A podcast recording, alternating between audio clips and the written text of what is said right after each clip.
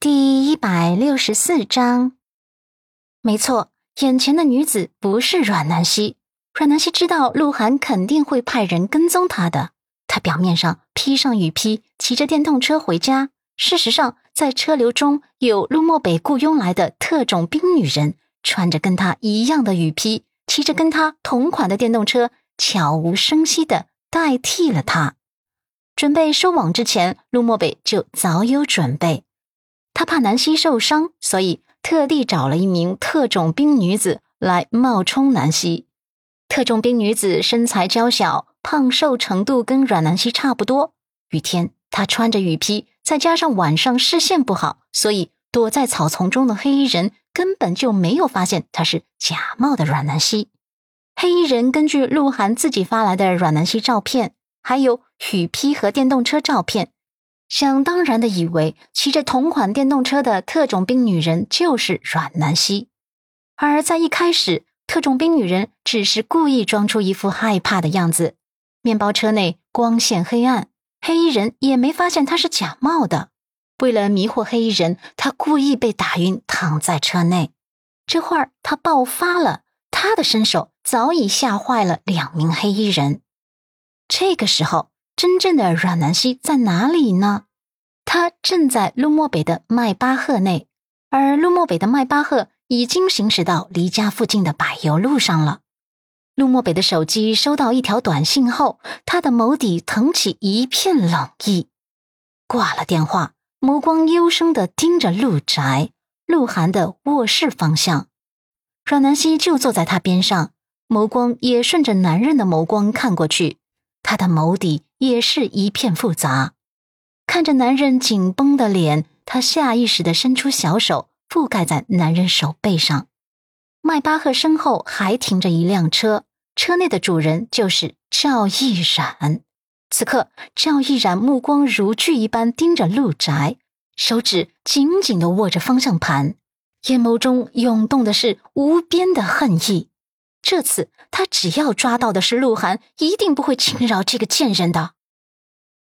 鹿宅，鹿晗手机响起短信提示音的时候，他眼皮跳了一下，手机一直被他紧紧的攥在掌心里。他立刻点开短信，看见内容后，他的眉心骨都开始突跳起来了，眼眸中更是要喷火了一般，咬牙骂道：“可恶！”黑衣人发来的是要坐地起价的信息，他怎么能不生气？他回复：“做人别太贪心啊，我给你的佣金不少了，赶紧办事。来日方长，以后肯定还会有需要你们的地方，到时候我出双倍的价格。”黑衣人回复：“你少废话，再再再再加个一百万，否否则兄弟们撤了。这这这可是违法的事情。”兄弟们是需要承承担风险的，这加个一百万你能怎么样？你你又不缺钱。鹿晗气得脸色都变了，却不得不退让。五十万，拖了我付不起，我没那么多钱。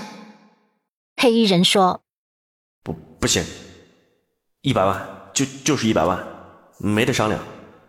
再再再他妈啰嗦，老子撤了。”鹿晗胸口剧烈起伏着，眼眸中火焰直接喷射了出来，几乎是咬牙切齿的回复：“行，我给你一百万，你快办事。”黑衣人再回复：“先先打钱，收收到钱再再行动。”事已至此，鹿晗只能打碎了牙往肚子里咽。他一狠心，好。我马上就给你打款。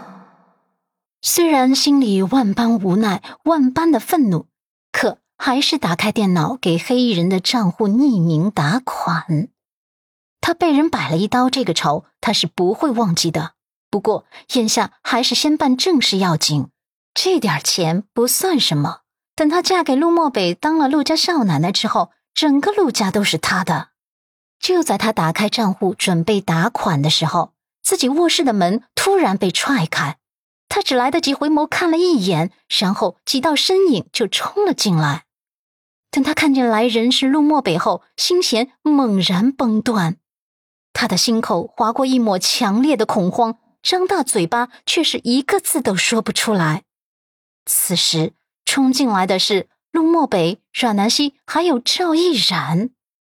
大概是外面雨声太大了，又大概是被他气得太愤怒了，他竟然没听见脚步声，毫无防备的让他们冲了进来。